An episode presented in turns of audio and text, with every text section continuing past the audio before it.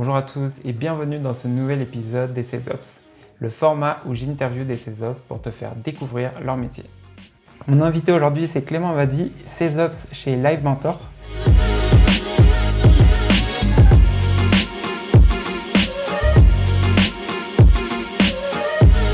Euh, Clément, tu as été intéressé par les sciences, tu as étudié la géologie et l'environnement pendant 5 ans. Après ça, tu as été promu au poste, après 6 mois, tu as été promu au poste de responsable de laboratoire et tu as découvert le monde du management et du développement commercial. Et justement, c'est cette nouvelle responsabilité, ces nouvelles responsabilités t'ont plu et tu as commencé du coup un master en management et stratégie d'entreprise. Et après, tu es passé chez Iconoclast et maintenant Ops chez Live Mentor. Donc, Clément, bienvenue et merci d'avoir accepté l'invitation. Bah écoute, merci pour, merci pour l'invitation, avec plaisir. Qu'est-ce que tu fais en tant que CESOP, tes responsabilités euh, J'ai vu que tu travailles justement donc avec les équipes relations clients, sales, ADV, CSM. Est-ce que tu pourrais nous expliquer tout ça? Ouais, carrément.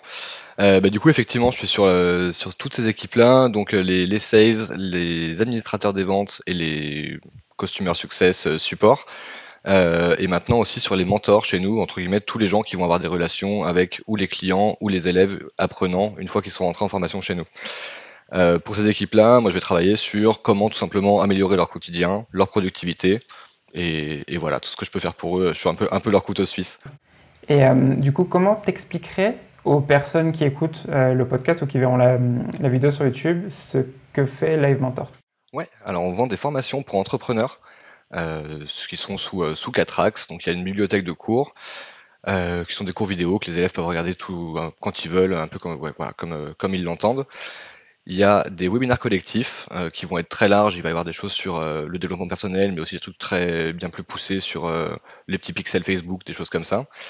une communauté auquel on accède tous les élèves, où on a tous les, à l'intérieur tous les élèves qui sont passés par chez nous, qui sont aussi entrepreneurs et qui ont souvent les mêmes problématiques. Donc ils échangent beaucoup sur, sur ce groupe. Et le quatrième axe, du coup, c'est un mentor qui va t'accompagner pendant les trois mois de formation et qui, euh, et qui voilà, est un petit peu un, comme un associé de début de projet, j'aime bien dire ça, euh, pendant les trois mois de la formation. Voilà. Et ça, c'est des formations du coup sur l'entrepreneuriat. Donc, on a aujourd'hui 13-14 euh, formations qui vont être sur très généralistes, comme par exemple celles sur le marketing digital, d'autres plus poussées que sur Instagram, sur vendre et convaincre, sur comment financer un projet. Voilà la reprise d'entreprise, il différentes choses. Et j'ai vu qu'il y a aussi des cours euh, sur les sales. Ouais, ouais, ouais, il y a la formation Vendre et Convaincre qui est sortie là, il, y a, il y a deux mois et demi, trois mois, je pense. Enfin, ma question suivante, ça va être sur la segmentation de vos ventes. Donc j'imagine que vous, c'est plus sur de l'individuel, c'est plus du B2C, j'imagine, au niveau de, hum, vos ventes. Ou tu pourrais me donner plus de détails sur ça? Ouais, c'est à peu près 95% de B2C. Alors, B2C, B2B, c'est des gens qui ont souvent une micro-entreprise donc on peut dire que c'est du B2B, mais globalement ils sont tous seuls ou deux, donc ça s'apparente vraiment à de, la, à de la vente B2C beaucoup plus. Ouais. Et les 5% qui restants, c'est quoi ça?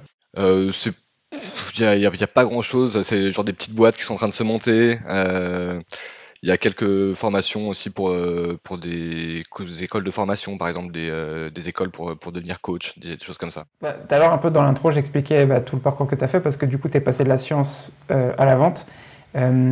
et avant, justement, quand tu as commencé, tu as commencé chez Iconoclast, du coup. Euh, qu'est-ce qui t'a fait décider à commencer ta carrière en, tant que sales euh, En fait, ça nous a été présenté chez Iconoclast euh, assez succinctement et rapidement. à, l'époque, on nous disait souvent que c'est des gens qui avaient déjà 5, 10, 15 ans de sales qui prenaient ce, genre de poste. c'est de moins en moins le cas maintenant. Je pense que c'était effectivement encore le cas il y a, un ou deux ans. Maintenant, c'est beaucoup moins le cas. Euh, et, en fait, moi, ça faisait vraiment la. C'était tout à fait totalement en corrélation avec ce que j'avais fait un petit peu avant. Dans la géologie, je devais mettre pas mal de process en place pour, euh, pour avoir des suivis qualité et productivité au sein de mes équipes. Et du coup, là, je mets toujours des process en place, mais euh, juste adaptés à un domaine différent. Cette question-là, j'ai entendu, comme ce que je disais tout à l'heure avant qu'on commence l'enregistrement, quand tu es passé sur Iconoclast, justement, quand on demandait une métrique sur laquelle tu devais te focus, quelle serait cette métrique? Ça, je sais que pour tous les setups, c'est difficile, mais là, actuellement, c'est quoi la métrique sur laquelle tu te focuses? Je pense que ça va être le, nombre de signatures par sales et par mois euh, au global. Euh, parce que du coup, on était à peu près à 30 000, euh, à 30 000 par sales et par mois avant. là, on est passé à 42 et on faudrait qu'on soit bientôt à 47. donc du coup, ça, c'est une métrique qui, moi, me parle beaucoup, parce que forcément, pour atteindre ces résultats-là, il faut aussi que les sales soient plus productifs. Et c'est là qu'on va intervenir pour, les aider à faire ces chiffres, tout simplement. Quand tu dis, c'est quoi? C'est le volume de vente par mois, c'est ça? Ouais, exactement, ouais. Oui, bah, par contre, je parlais de signature, mais c'est euh, 30 000 euros, du coup, par, euh, par sales et par mois. Ouais, ouais. À quel moment euh, Live Mentor s'est rendu compte du coup bah, qu'il fallait un Sales Ops? Toi, t'es arrivé, t'étais le premier Sales Ops ou comment ça s'est passé? Ouais, je suis, je suis arrivé, j'étais le premier Sales Ops. Euh, initialement, c'est notre directeur euh, relations clients qui se chargeait de faire le- les workflows, les process. Euh, sauf que là, il avait du coup des équipes de plus en plus grosses, euh, plus forcément le temps de gérer ça. Et, euh, et c'est là qu'ils se sont rendu compte qu'il fallait quelqu'un euh, à temps plein. Donc je suis arrivé et très vite, on s'est rendu compte qu'il fallait même qu'on soit euh, plus nombreux sur ce pôle-là. Là, j'ai été rejoint depuis décembre par, Loïc, qui est un ancien sales de chez nous qui est passé, qui est passé en ops. Et là, aujourd'hui, on est en train de recruter un stagiaire. on a publié l'offre hier, donc on sera bientôt deux et demi. Ouais. bah, Là, tu as commencé à en parler justement. Donc, vous êtes deux pour l'instant, bientôt un, deux et demi. Et, hum, comment elle est structurée aussi l'équipe Sales aujourd'hui? Donc, tu, disais tout à l'heure, tu as les Sales, les ADV et les CSM. Ouais, exactement. Donc on a, on a les sales qui vont faire toute la partie euh, bah, du coup qualification des, euh, des, des leads, des prospects. Les administrateurs des ventes vont se charger de, de gérer la partie euh, financement de nos élèves. En fait, aujourd'hui, nos formations sont finançables par euh, plein d'organismes de financement différents, comme euh, le CPF, les différents comptes formation, les, comptes au sein des entreprises qui vont être les mince, j'ai plus les noms qui viennent, les les, les opcos, des choses comme ça. Donc ça, c'est une équipe qui va être chargée d'aider les gens, entre guillemets, à faire leur dossier de demande de financement et qui vont ensuite vont euh, les orders sont, sont validés et une fois qu'ils rentrent dans le parcours client, là ils sont en relation et avec leur mentor et avec l'équipe euh, CSM support, SSM chez nous. Après, on va passer plus sur la partie process maintenant. On va commencer à voir. euh, c'est plus sur la partie remote, donc télétravail. Qu'est-ce que ça a changé pour ton équipe? Ou est-ce que ça a changé quelque chose de, de fait d'être passé en remote? Alors for- forcément un petit peu, je pense que sur les, sur les plateaux, il y a tous les commerciaux qui sont ensemble, il y a une espèce d'émulation qui se crée un petit peu quand le collègue à côté a fait une vente, et ben on est aussi content pour lui, mais on se dit mince, du coup il en a fait une de plus que moi, donc il y a, il y a cette bonne ambiance entre guillemets assez saine qui se crée et c'est bien. Ça c'est forcément une chose qui manque un petit peu. Euh, ce qui va manquer aussi aujourd'hui avec le remote, c'est forcément quand tu passes des calls ou, ou qu'il y a plein de gens qui passent des calls à côté de toi, tu vas pouvoir être à l'écoute de ce que vont dire les commerciaux à côté, de prendre aussi, de dire tiens, ça, ça a l'air de bien marcher, il le dit quand même souvent, et je trouve ça intéressant, et tu vas du coup prendre un petit peu les, best practices de chacun et monter en compétence toi-même. Ça, forcément, aujourd'hui en remote, c'est quelque chose qui va être plus compliqué. À côté de ça, euh, il y a une politique remote chez LiveMentor qui a toujours été assez, euh, assez flex, où les gens pouvaient euh, très bien, de temps en temps, passer une journée, deux jours chez eux euh, à passer leur call, à faire tout ça, donc ça marche quand même bien. Ils ont euh, des daily tous les matins ensemble où ils font un, petit récap d'un quart d'heure avec tous les, euh, les chiffres, euh, les chiffres qu'il faut faire, euh, les petites mises à jour qui ont été faites, plus des trainings aussi dans la semaine où ils se retrouvent aussi tous ensemble pour, pour échanger. Et là, on commence, nous, de temps en temps, à revenir un petit peu au bureau quand même, par petits groupes. Donc ça n'a pas changé grand-chose, grand-chose. Euh, moi, au niveau de mon boulot, ce que ça a dû changer aussi, c'est qu'on a mis pas mal de petits dashboards, euh, entre guillemets, de, suivi un petit peu pour les managers et pour les sales, euh, pour qu'eux puissent aussi avoir euh, du feedback sur euh, où est-ce qu'ils en sont, euh, s'ils n'ont pas vu leur, manager depuis deux jours, qu'ils sachent très bien, bah voilà, mon chiffre, euh, j'en suis là, euh, j'ai passé autant de calls, euh, j'ai fait tout ça.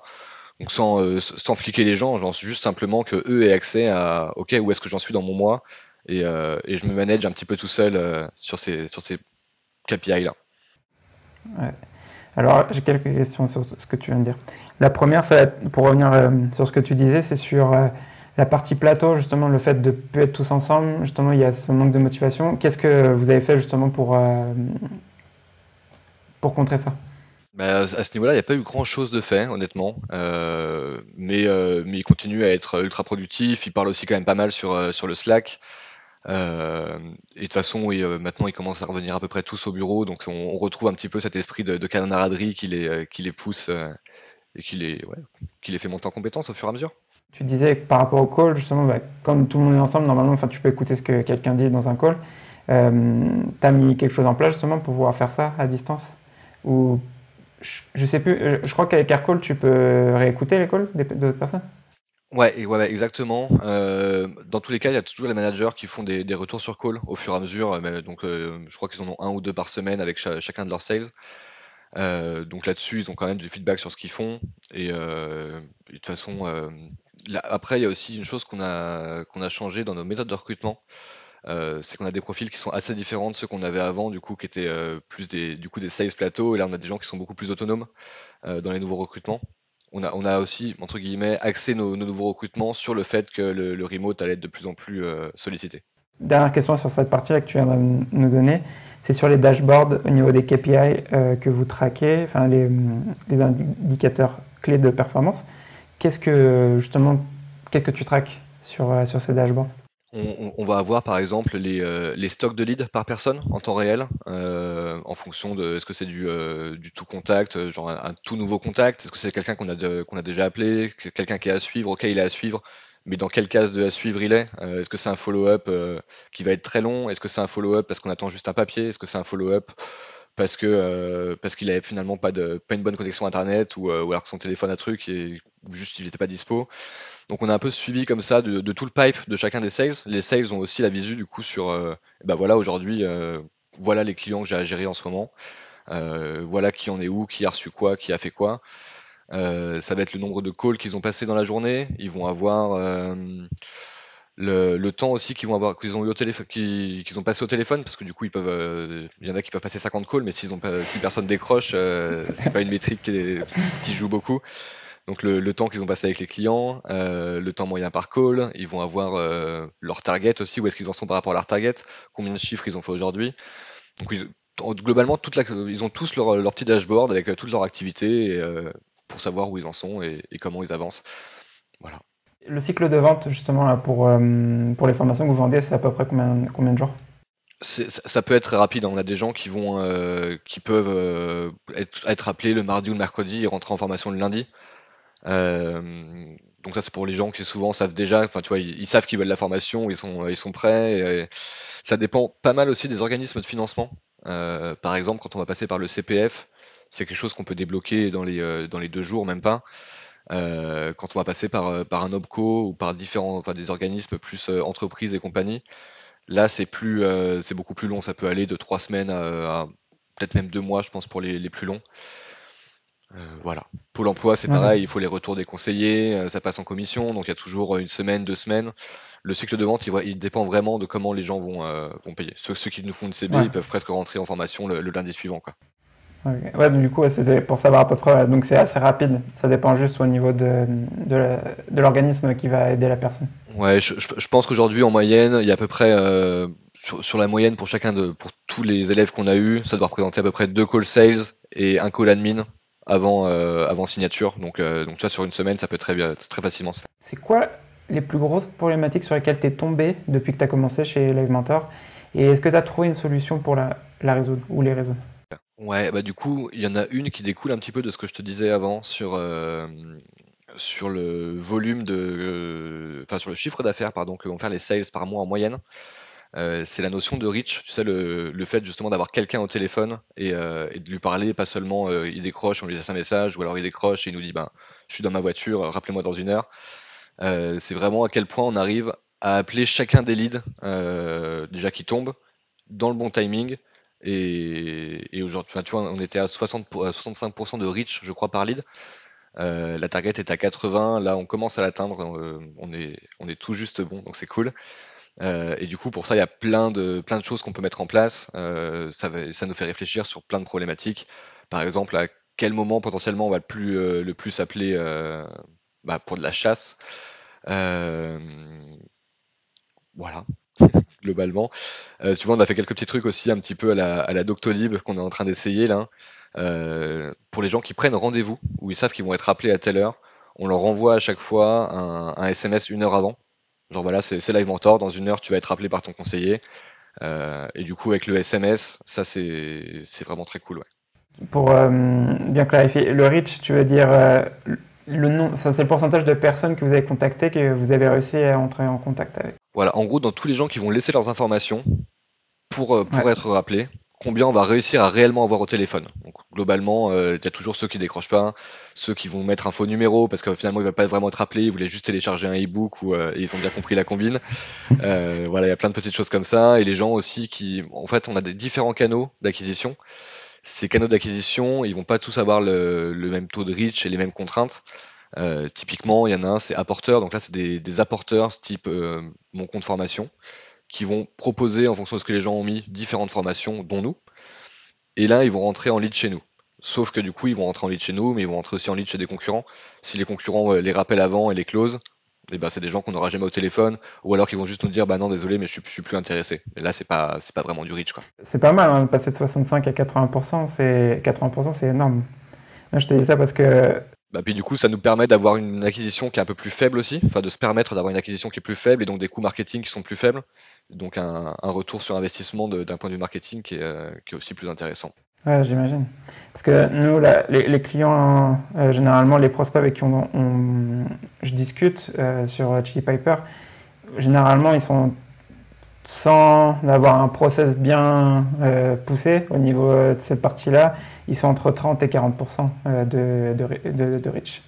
C'est en taux de, en taux de conversion. Donc c'est pas mal hein, ce que vous avez fait. Ouais, après on a la chance aussi d'avoir un système qui fonctionne que sur de, que de l'intentionnel. Donc tous les gens savent qu'ils vont être appelés euh, et ils, viennent pour acheter une formation. Ils viennent pas pour euh, parce qu'on leur a promis un coaching gratuit ou et après on va essayer de leur vendre la formation.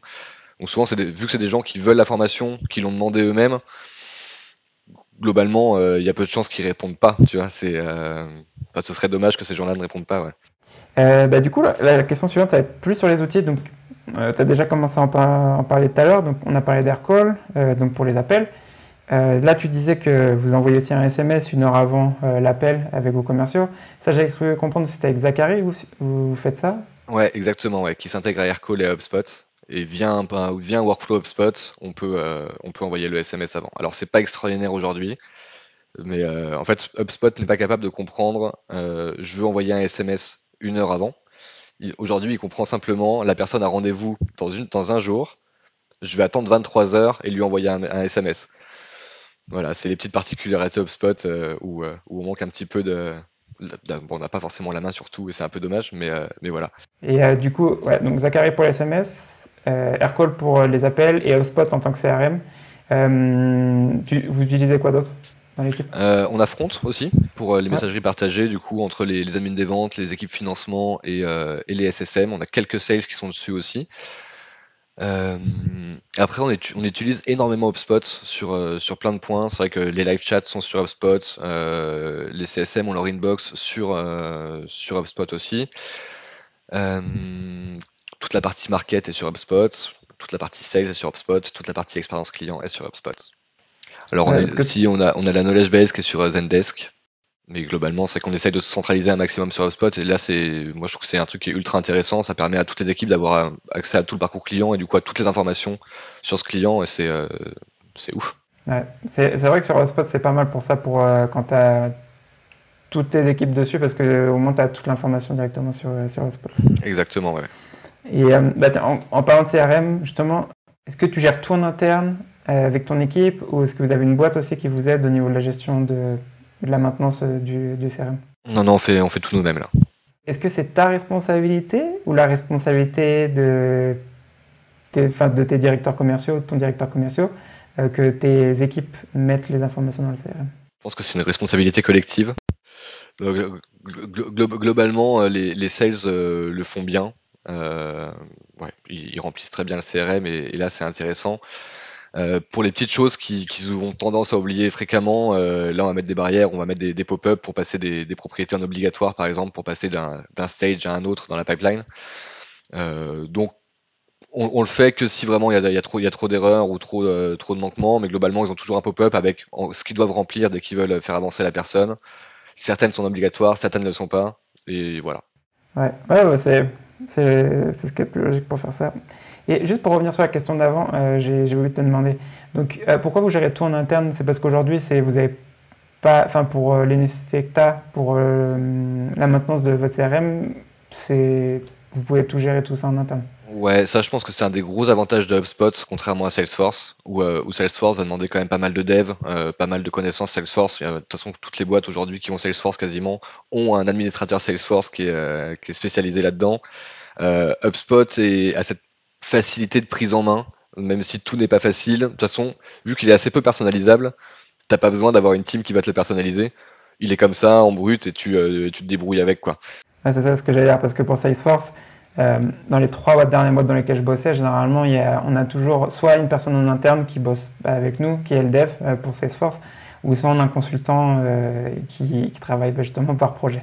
Et généralement, c'est ce qui se passe. Bah, tu vois, moi, je, compare un petit peu aujourd'hui Salesforce et HubSpot à, Linux à Linux et Mac où, euh, où, Linux te permet de faire énormément de choses, mais à condition d'avoir des compétences euh, en dev, d'avoir euh, toutes ces compétences-là. Mais là, par contre, tu as un outil qui est totalement modulable et tu en fais ce que tu veux et c'est très bien. Mais ça demande ces compétences-là. Un Spot va être plus comme un Mac où tu, l'allumes, la prise en main est facile et, tout va bien, tout roule. Il y a des choses que tu peux pas faire, mais, mais c'est pas grave, c'est comme ça et, tu le sais, tu vois. Et une question, bah, justement par rapport à ça, du coup, toi, par exemple, pour Live Mentor, est-ce que tu vois utiliser Salesforce à un moment? Parce que je pose cette question parce que je parle beaucoup avec euh, des boîtes justement qui, bah, soit qui étaient sur Salesforce qui passent sur Spot, ou soit qui étaient sur Spot qui passent sur Salesforce. Toi, tu vois comme une option pour, pour l'élémentaire ou tu, tu dois rester sur, euh, sur Non, moi j'avais réfléchi un petit peu au début quand je suis arrivé parce que, parce que Salesforce c'est cool, c'est machin. En fait, euh, HubSpot aujourd'hui, on n'a pas forcément vu les limites. Alors, il y, a, quelques trucs qui sont, qui sont un petit peu pénibles où on se dit, bon, si seulement ils pouvaient nous mettre ça en release, ce serait quand même cool. Mais, euh, mais globalement, euh, ça marche très bien aujourd'hui, ça nous suffit largement et euh, je pense pas qu'on ait vocation à passer sur Salesforce, en tout cas pas, pas avant très longtemps. non, non, pour l'instant, ça suffit largement. Est-ce que tu peux nous dire le truc ou l'outil le plus productif que tu as mis en place pour ton équipe jusqu'à maintenant? Ça, c'est une bonne question. Si tu veux, j'avais sur Icono, enfin sur le podcast que tu as fait avec Iconoclast sur, euh, sur l'appel. Tu parlais du workflow que tu as mis sur HubSpot par rapport à l'automatisation d'envoi d'email en fonction du, du scénario euh, d'un appel avec un, prospect. Si par exemple euh, tu avais un message vocal, ça envoyait un message. Je sais pas, ça c'est ce que j'avais entendu, mais après je sais pas si ça peut, ça peut être autre chose. Ouais, ouais, ouais, bah c'est ce que j'étais en train de mettre en place. Ça, c'est fait aujourd'hui, mais en fait, c'est très cool, mais ça fait pas forcément gagner énormément de temps non plus. C'est juste une, ça t'apporte beaucoup de, facilité d'utilisation. Mais, euh, mais au niveau productivité, ça te fait pas gagner 8 euh, heures par, euh, par semaine. C'est sûr que non. si, j'ai la réponse.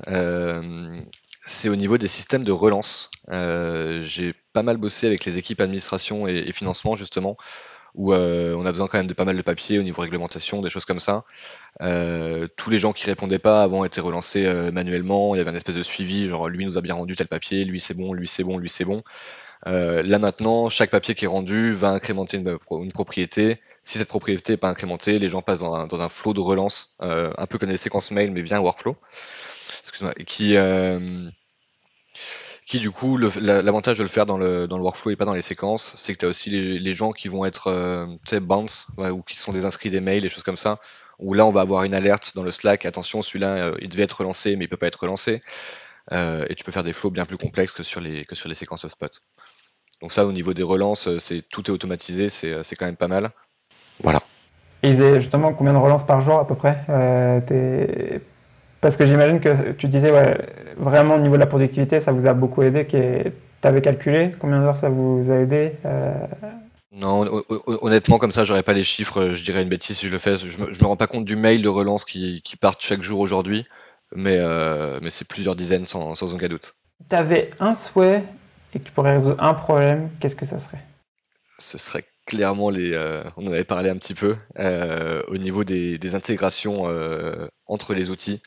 Euh, si tout pouvait s'interconnecter ultra facilement et, euh, qu'on se dise ok HubSpot front, eh ben, j'appuie sur un bouton et il comprend que, le nom du client bah, c'est le nom du client, que son mail c'est son mail. Alors HubSpot et front c'est déjà fait, mais il y a plein d'outils qui aujourd'hui pourraient s'intégrer, qui s'intègrent pas, et du coup si tu avais des espèces d'API ouvertes euh, où tout pouvait s'interconnecter ultra facilement, ce serait juste grandiose. Il y a pas mal de trucs que je mets pas en place parce que du coup ça demande du travail de dev derrière, du travail d'API et qu'aujourd'hui on n'a pas forcément beaucoup de temps de dev alloué, euh, ils, sont, euh, ils sont à fond sur le produit et, euh, ils ont leur, leur roadmap. C'est compliqué de leur dire bah voilà, j'ai un nouvel outil, il faut que tu viennes deux semaines. Donc ce serait vraiment l'intégration automatique à tout ça, ce serait cool. Et, de même, tu vois, avec les, les sites de, des organismes de financement, par exemple, typiquement sur la caisse des dépôts pour, pour le CPF, si on pouvait se connecter, se connecter automatiquement et récupérer les informations, faire tout ça, euh, automatiser les relances, enfin ce serait euh, dans la CDC du coup, ce serait euh, extraordinaire, mais ça c'est aujourd'hui pas, pas jouable, à moins de passer beaucoup de temps à, développer un truc. Mais après, ton, retour sur investissement, il est, il est moindre. parce que c'est des trucs qui mettraient beaucoup de temps à mettre en place? Ben, ça demande du temps de dev, ça demande une réflexion parce qu'il faut aussi paramétrer tes outils, paramétrer tout ça. Euh, et en plus, t'es pas euh, le, souci aujourd'hui, c'est que t'as pas forcément la main sur ce qu'ont faire les, autres. Tu vois, si euh, si la personne avec qui tu t'es intégré, t'as créé ton intégration via leur API, mais ils changent leur API, eh ben faut tout recommencer. Alors que là, bon, si tout pouvait se faire automatiquement, ce serait voilà, le, mec qui a envie de lancer une boîte. Tu vas te focus sur les choses que tu peux connecter, quoi.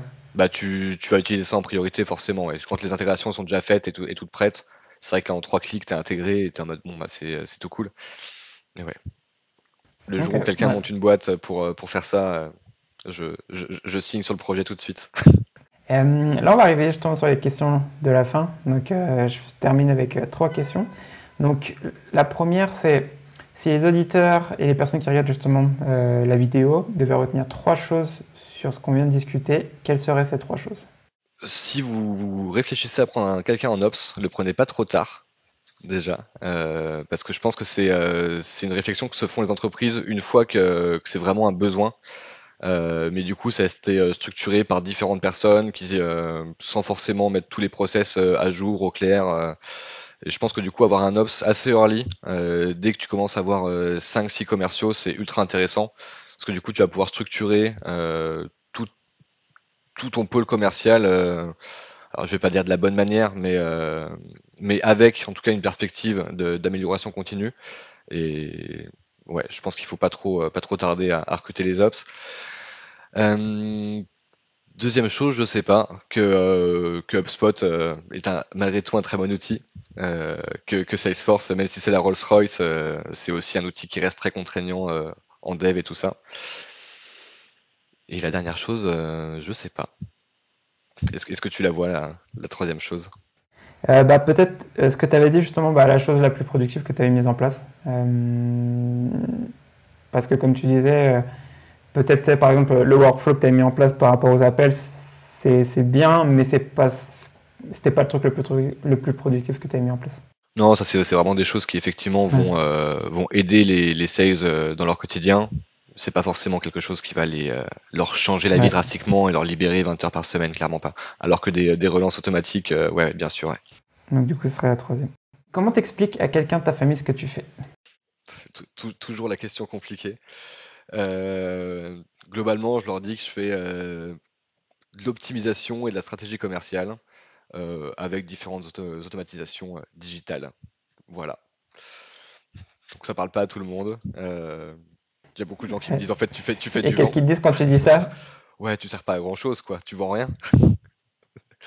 J'ai eu ce, genre de retour déjà. Euh, ouais, après je fais en sorte que les autres vendent mieux, mais euh, mais bon, c'est forcément c'est des, des, métiers assez assez nouveaux, c'est des métiers de l'ombre. Même euh, ah, tu vois, même, même au sein de la boîte, il y a des gens qui comprennent pas forcément tout ce qu'on fait et pourquoi on est là non plus.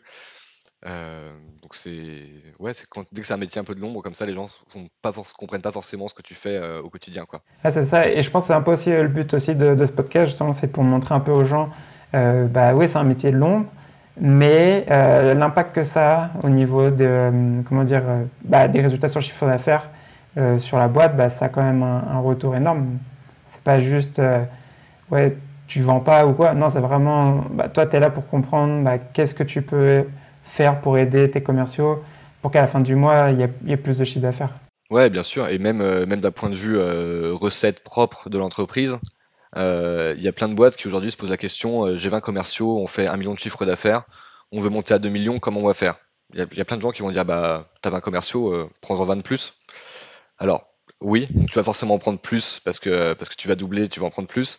Mais tu vois, peut-être qu'avec juste 30 personnes et 3 ops, du coup à 33 personnes, tu vas pouvoir réussir à faire ces 2 millions parce que du coup, tu vas avoir des process d'automatisation qui vont être mis en place, des nouvelles stratégies euh, commerciales qui vont être mises en place, euh, et, c'est aussi un bon moyen pour aller gagner un peu plus d'argent en fin de mois. On arrive sur la dernière question, justement, euh, du coup, de l'interview. Donc, si tu devais recommander un autre CESOps ou RevOps pour ce podcast, qui serait cette personne? Je parlerai de Loïc, qui m'a rejoint en, qui m'a rejoint en décembre, parce que du coup, on a vraiment une façons de travailler et des compétences qui sont très, très différentes. Et, et je trouve ça ultra intéressant aussi ce qu'il fait, même si je comprends pas tout quelque part. Et c'est c'est très cool du coup qu'on puisse mettre nos, compétences, enfin qu'on puisse s'accorder sur ces différents trucs. lui, c'est quelqu'un qui a un passé plus, plus dev et compagnie, qui a fait aussi un petit peu de commercial. Du coup, sur, tu vois, mon, mon plus grand souhait, moi, c'était d'avoir des API ouvertes. Lui, il est en mode, bah, c'est pas grave, on y va. On va, bah, on peut faire des scripts, on peut aller chercher les API, euh, on va connecter euh, avec Segment et machin, on va faire tous les trucs euh, qui requièrent un petit peu de dev et de, et de code que moi aujourd'hui je suis assez incapable de faire. Ouais, du coup, vous complémentez super bien quoi, au niveau de. Toi, tu es plus vraiment focus sur les process et lui, il va être plus sur la partie dev que aujourd'hui autant bien quoi. Ouais, et tu vois, il y, a plein de petits, de petits trucs où moi initialement j'étais en mode bon, bah, on va trouver un outil pour nous le faire. Et lui, en mode, ben euh, non, c'est pas grave, on va, on va faire un script, on va faire un truc euh, et on, et on va le faire nous-mêmes. En mode, ok, très bien, si, si, tu peux le faire, avec grand plaisir. Ok. Bon, bah du coup, bah, c'est noté. Euh, J'en parlerai à Loïc, du coup, pour, pour l'avoir et pour, pour discuter. Yes. Et, et, et, si juste si je peux mettre de, quelques petites personnes en plus, c'est pas pour faire de la promo, hein, mais ah, avec grand plaisir. J'ai eu de très très bons retours sur ce qui se passait chez, chez Tiller en Ops, où apparemment ils ont une, une team qui est, vraiment solide. Euh, j'avais échangé un petit peu avec, euh, avec Clara qui est chez eux euh, et, j'ai hâte de les rencontrer pour, pour échanger parce qu'ils ont l'air vraiment, vraiment au top et, bien structurés. Donc Clara de chez Tiller. Ok, bah c'est noté. Bah, je parlerai à Loïc et bah, du coup bah, j'en parlerai aussi à Clara pour voir si ça intéresse. Ça marche, mais toute la team Tiller, elle est vraiment très chaude. Bon, bah du coup, bah, Clément, merci beaucoup pour aujourd'hui, pour ton temps et avoir accepté l'invitation. Et je te dis à bientôt. À bientôt, merci beaucoup. Ciao. Merci pour avoir écouté cet épisode du podcast de la vente B2B. Si t'as aimé cet épisode et que t'as appris quelque chose, abonne-toi maintenant sur ton application préférée pour recevoir le prochain épisode. Et si tu veux recevoir plus de contenu sur la vente, j'envoie une newsletter chaque dimanche où j'y partage du contenu que je consomme chaque semaine. On vient de dépasser les 680 membres. Tu veux t'inscrire, c'est thecesgame.substack.com. A plus tard